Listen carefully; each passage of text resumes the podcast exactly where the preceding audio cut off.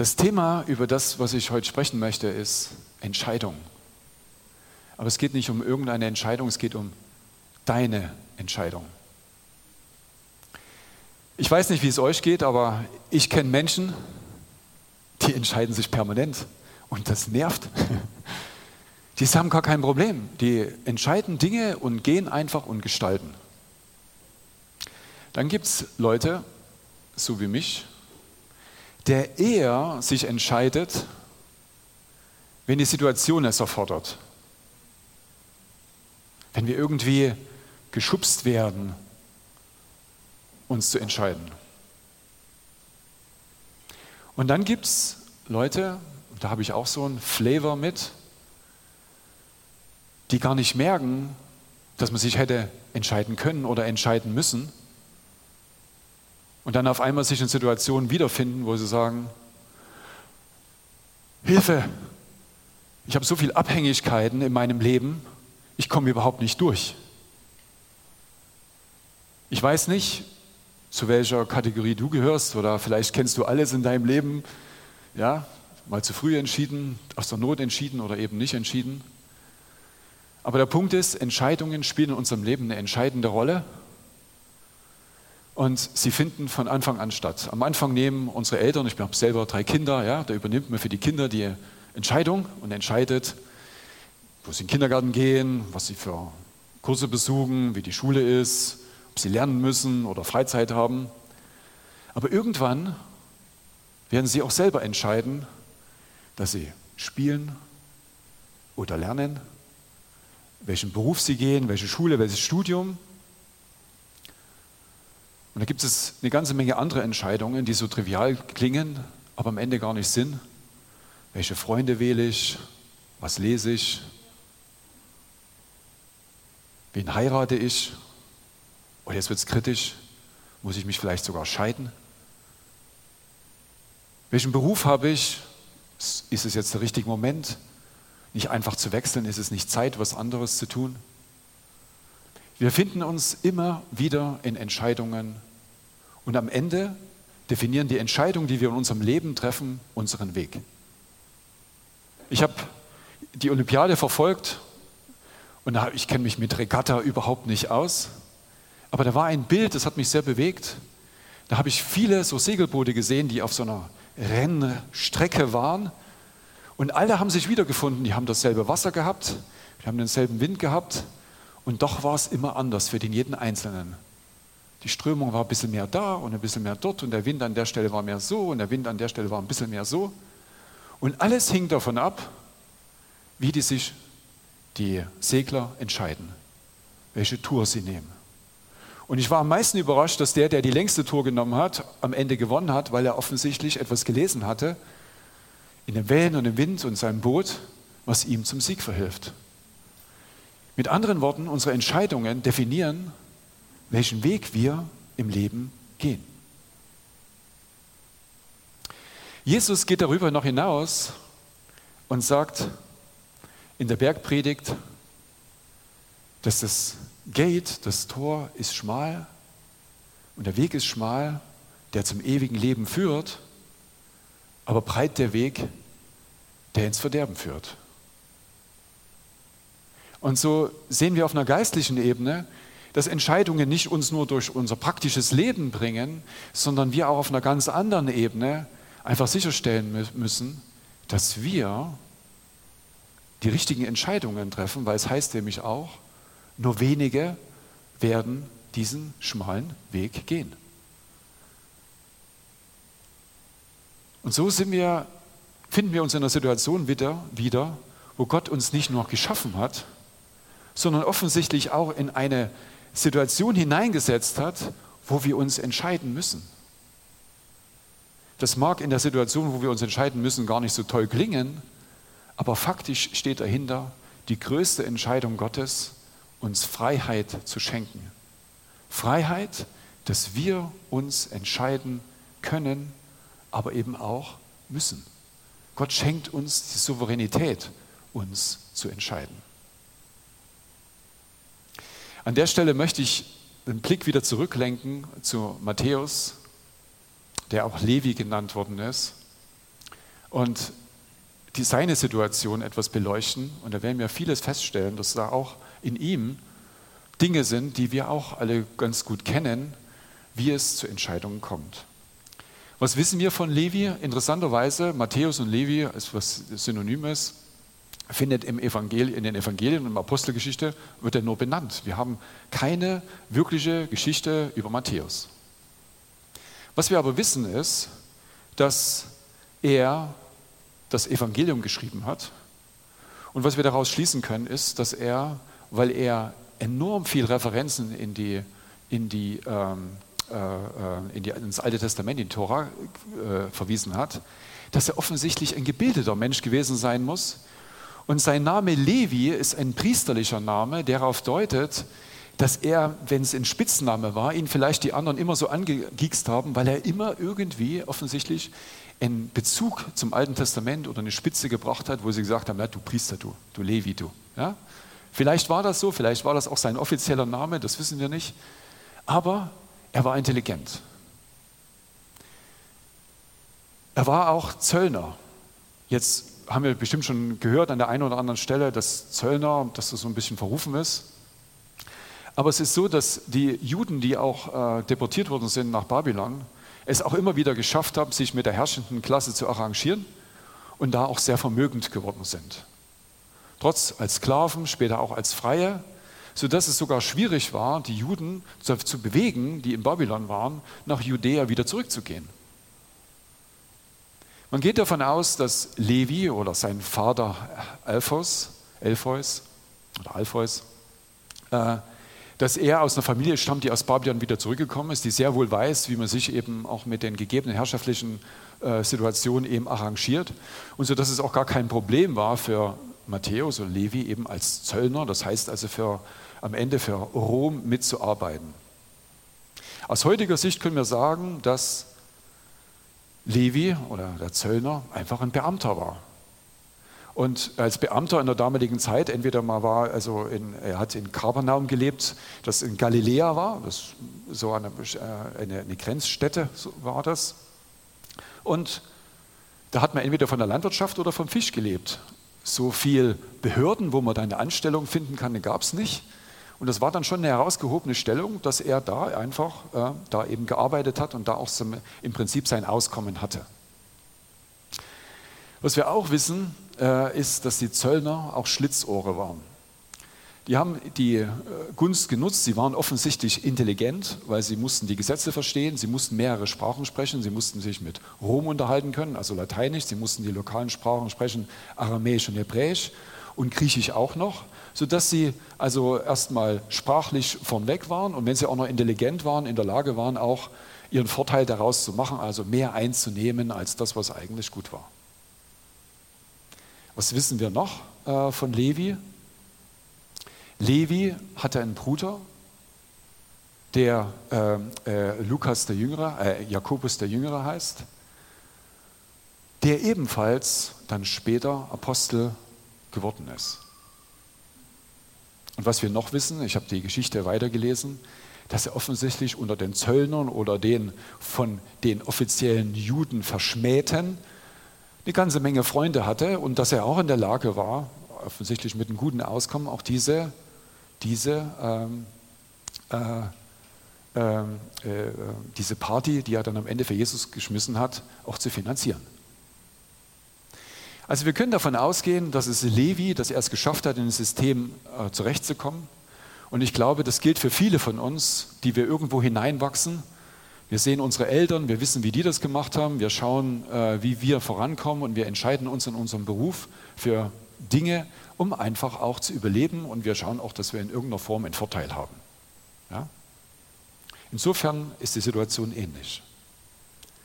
Was hat es jetzt nun mit der Begegnung mit Jesus zu tun? Was passiert an der Stelle? Wie kommt es dazu? Was ich schon gesagt hatte, ist, dass ähm, er ein Zöllner war.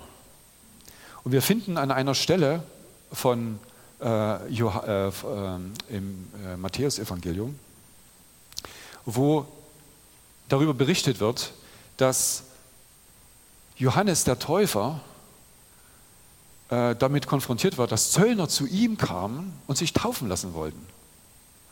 Das heißt, das ganze Thema der Veränderung und dass doch die anderen Leute übers Ohr hauen, vielleicht nicht jetzt der finale Weg ist, war offensichtlich unter den Zöllnern zumindest mal hip. Und noch hipper war es dann auch, sich mit Jesus in irgendeiner Form da zusammenzukommen und ihn auch mit ihm irgendwie im Gespräch zu sein. Da heißt es im, im, äh, im, äh, im, im, Lukas, in dem Fall ist es im Lukas 3,12, es kamen aber auch Zöllner, um getauft zu werden, und sie sprachen zu ihm, Lehrer, was sollen wir tun?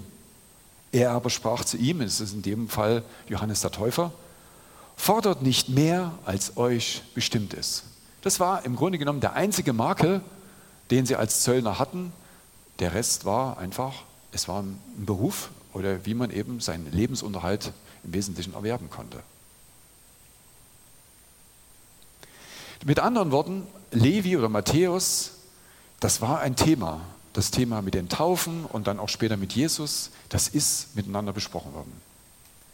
Das Zweite ist, was wir wissen, dass eben auch sein, äh, sein Bruder später Apostel geworden ist. Was wir nicht wissen, ist, in welcher Reihenfolge das passiert ist. Aber das lässt auch darauf schließen, dass das Thema tatsächlich auch in der Familie besprochen worden ist und dass das Thema mit der Taufe und mit Jesus einfach dort im Gespräch war. Und es gibt noch weitere äh, Untersuchungen, die da nahelegen, dass sogar die Mutter von Matthäus verwandt war mit der Maria, der Mutter von Jesus. Sodass auch diese Beziehung existiert, sodass wir davon ausgehen können, Matthäus ist in eine Situation hineingewachsen, das ist nicht spontan gewesen, er ist in eine Situation hineingewachsen, wo er einfach sich die Frage stellen hätte können, ja, was mache ich jetzt damit? Doch da lässt ihn Jesus nicht stehen. Und ich möchte an dieser Stelle jetzt tiefer bohren, wie es in diese Entscheidung hineingeht. Und ich lese dazu nochmal die Stelle vor mit Lukas 5, 27. Und danach ging er, also Jesus, hinaus und sah einen Zöllner mit Namen Levi am Zollhaus sitzen. Und er sprach zu ihm, folge mir nach. Und im Matthäus-Evangelium heißt es ganz knapp, und er stand auf und folgte ihm nach. Ganz kurz. Wenn wir jetzt tiefer reinschauen, können wir uns den Prozess anschauen und das sehen wir. Wie kommt es, wie führt Jesus uns eigentlich zu Entscheidungen? Matthäus hätte sich auch ganz frei entscheiden können, wie ich am Anfang gesagt habe. Die Situation war reif, er hat verschiedene Dinge gewusst. Es ist ja in dem Moment auch nichts Neues dazugekommen, was ihm hätte mehr Informationen gegeben, auf deren Grundlage er irgendwas entschieden hätten können, sondern er hat sich entschieden. Aber das hätte er auch von sich aus früher machen können. Und es das heißt eben bei Jesus, Jesus kennt Matthäus. Davon können wir ausgehen. Er kennt ihn und er sieht ihn. Wenn wir davon ausgehen, dass Matthäus Jesus gesehen hat, dann hat er ihn nicht so gesehen, wie wir ihn heute sehen oder ihn heute kennen. Was wir heute wissen ist, dass Jesus einfach einen Missionsbefehl gegeben hat, wo er sagt, dass er immer und jederzeit bei uns ist und mit uns ist und mit für uns kämpfen wird. Das wusste Matthäus zu dem Zeitpunkt nicht sodass wir sagen können, wenn Jesus sich aufgemacht hat als Sinnbild für Matthäus, dass Jesus sich immer auch aufmacht für uns, um uns nach vorne zu bewegen. Jesus sieht uns. Er sieht genau, was du tust. Er weiß, was du im Verborgenen tust und er weiß, was du im Öffentlichen tust. Und er wusste auch, wo Matthäus sitzt und er wusste auch, wie er ihn erreichen kann. Jesus kennt dich, Jesus sieht dich und jetzt kommt der dritte Punkt, Jesus spricht dich auch an. Jesus spricht dich vielleicht nicht an, in so, dass er vor dir steht und äh, wie Matthäus dann eben fragt, folge mir nach, sondern Jesus spricht auf unterschiedliche Art und Weise zu uns. Zum einen durch sein Wort, was wir in der Bibel kennen, aber eben auch durch seinen Geist, den er uns hinterlassen hat. Da bewegt sich was im Inneren. Ich weiß nicht, wer das von euch kennt, dass man irgendwie in einer Situation weiß, jetzt und hinterher sagt man, hätte ich doch, ich habe gewusst, das war richtig. Wer kennt das? Der Heilige Geist natscht uns immer. Er ermahnt uns immer. Er, er, da ist etwas, was uns bewegt. Wir können uns die Encounter-Tour von Lukas anschauen. Was hat Lukas bewegt? Es ist nicht die große, jetzt kam der Missionsbefehl nochmal schriftlich, per Telegramm oder per WhatsApp von Jesus, jetzt musst du diese Tour machen, sondern die Karten waren da. Es waren die Leute da, es waren die Situation da und es war klar, es geht eigentlich, wir müssen uns entscheiden, die Dinge zu tun. In seinem Herzen war von Lukas, ist klar, it's it what it is. Ich muss rausgehen. Und jetzt wird es spannend. Jetzt möchte ich mit euch die andere Seite anschauen. Wir kennen den, den, die Entscheidung, aber der entscheidende Punkt ist, was ist in dem Moment in Matthäus passiert. Weil da heißt es, und er verließ alles, stand auf und folgte ihm nach. Aber was ist da in Matthäus vorgegangen? Das Matthäusevangelium hat einige Besonderheiten. Und eine Besonderheit ist, dass die Parabel, die ich euch jetzt gleich vorlesen werde, nur im Matthäusevangelium vorkommt. Und wir können davon ausgehen, dass diese Parabel, als er sie von Jesus gehört hat, ein Flashback war, eine Rückerinnerung an das, was, wo er sich entschieden hat, aufzustehen und ihm nachzufolgen. Seid ihr noch mit mir? Und da heißt es in Matthäus 13, 44, wo wir davon ausgehen können, dass es eben von Matthäus auch geschrieben ist. Da heißt es, das Reich der Himmel gleicht einem Acker im verborgenen Schatz, ein, im einen verborgenen Schatz, den ein Mensch fand und verbarg. Und vor Freude darüber geht er hin und verkauft alles, was er hat und kauft jenen Acker.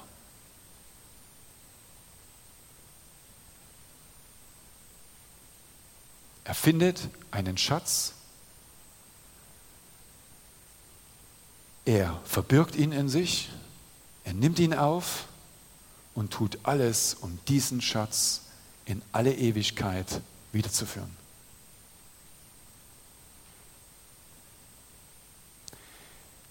Dieses, diese Parabel ist für mich definitiv der Wendepunkt, der dazu geführt hat, dass er Jesus nachfolgt.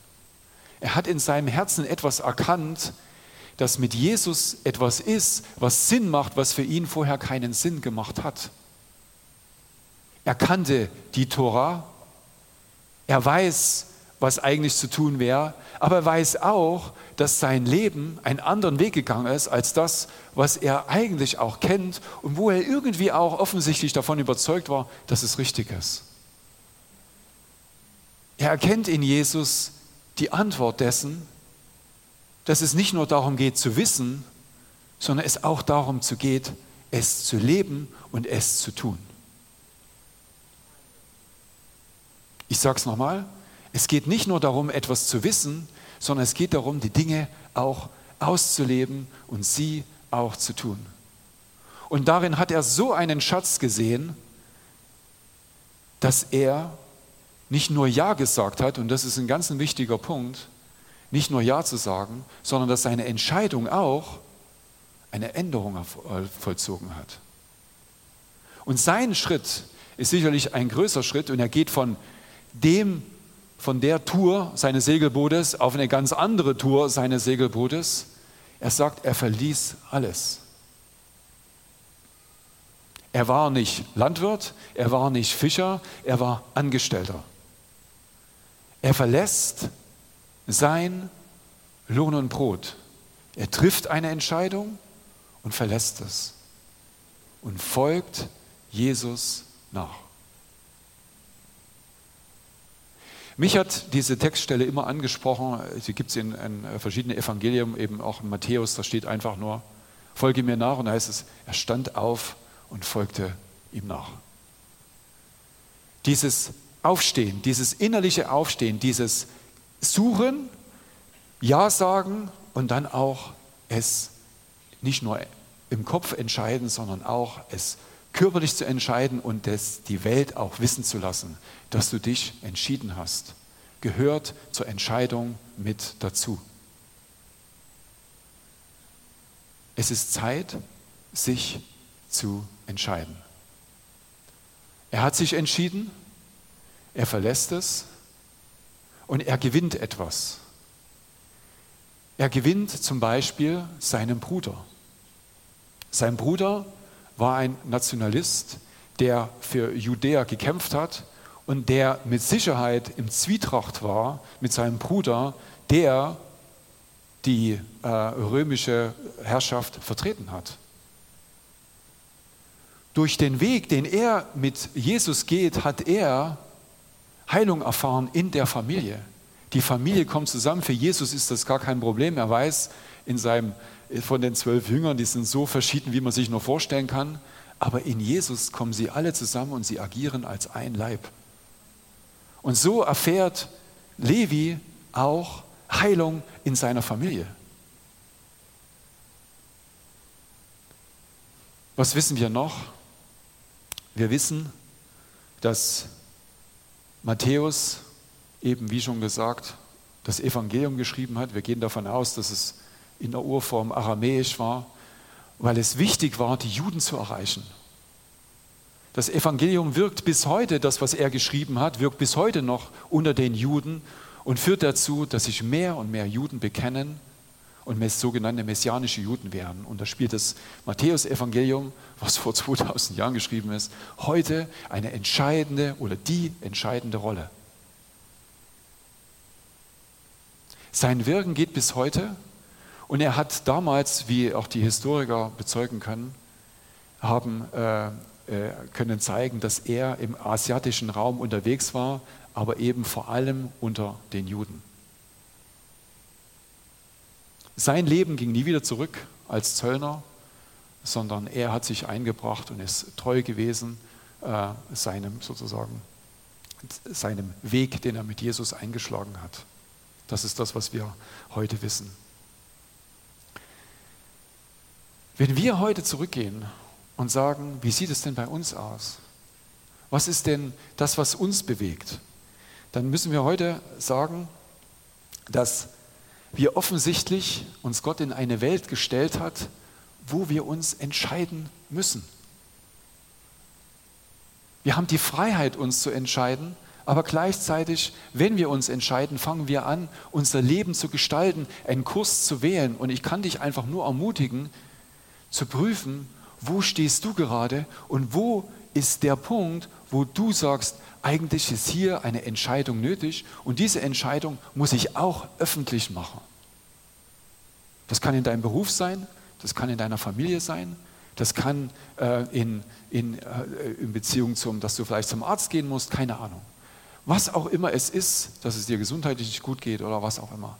Was auch immer der Bereich ist, es ist Zeit, die Karten auf den Tisch zu legen und Entscheidungen zu treffen. Die Entscheidungen können sein, weil ich dich gerade hier so auch in die Kamera spreche und draußen in den Gottesdienst zu kommen oder eben zu Hause zu bleiben. Die Gemeinde zu unterstützen oder einfach einen Rückzug anzutreten. Es ist Zeit, klare Entscheidungen zu treffen und das ist das, wohin ich hinausrufen möchte. Was ich auch nochmal zusammenfassen möchte, ist, Jesus kennt uns, er kennt dich, er sieht dich und er spricht zu uns und er fordert uns heraus, eben Entscheidungen im Leben zu treffen. Er führt uns dahin, aber wir müssen auch sensibel sein, diese Impulse wahrzunehmen. Und wenn wir wissen, dass der Geist Gottes uns führt, dann ist dieser Vers, den ich in Korinther rausgesucht habe, Korinther 3,17, eigentlich der, der einfach überwältigend ist. Und der heißt, der Herr aber, der Herr aber ist der Geist. Wo aber der Geist des Herrn ist, ist Freiheit. Gott hat uns in die Freiheit gesetzt und er möchte nicht, dass weil wir keine Entscheidungen treffen, weiter verstrickt sind, sondern er möchte, dass du frei bist, Entscheidungen zu treffen, damit du in die Freiheit kommst. Und die Basis für die Entscheidung ist, dass es seinem Willen gemäß ist oder seinem Geist gemäß ist. Wenn es aber seinem Geist gemäß ist, wirst du in die Freiheit kommen, zu die dich Jesus berufen hat. Es ist Zeit, Entscheidungen in deinem Leben zu treffen.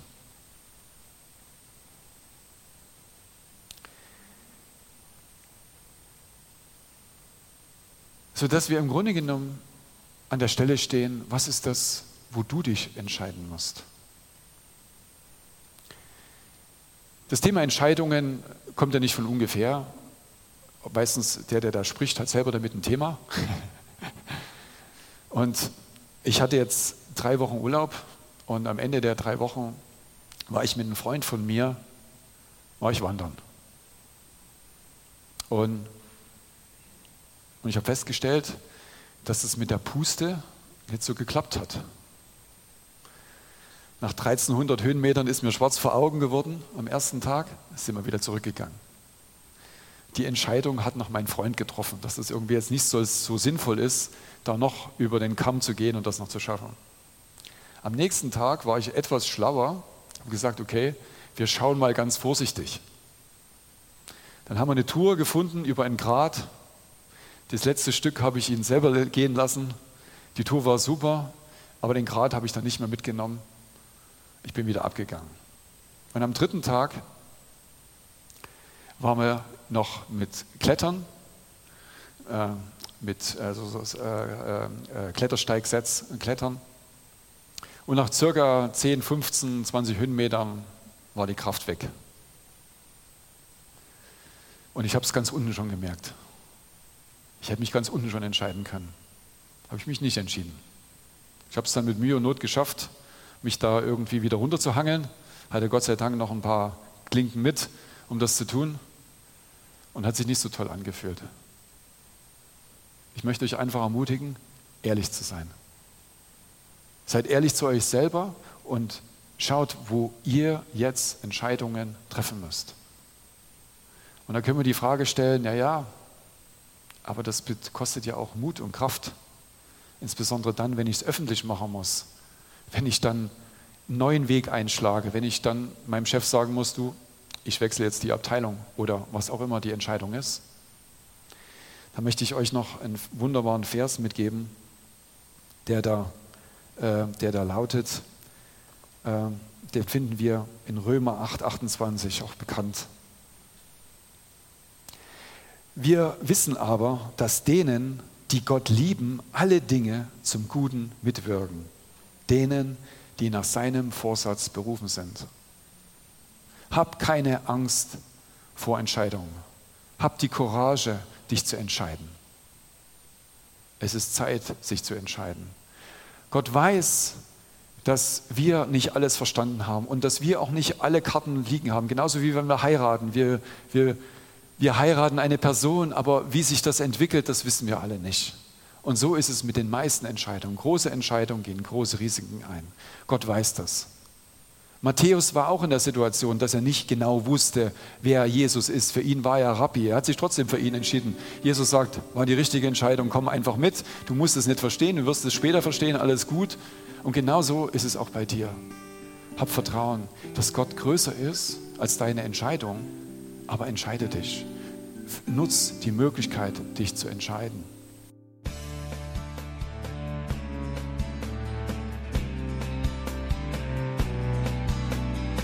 Liebe Zuhörer, das war ein Ausschnitt eines Gottesdienstes hier im Gospel Life Center.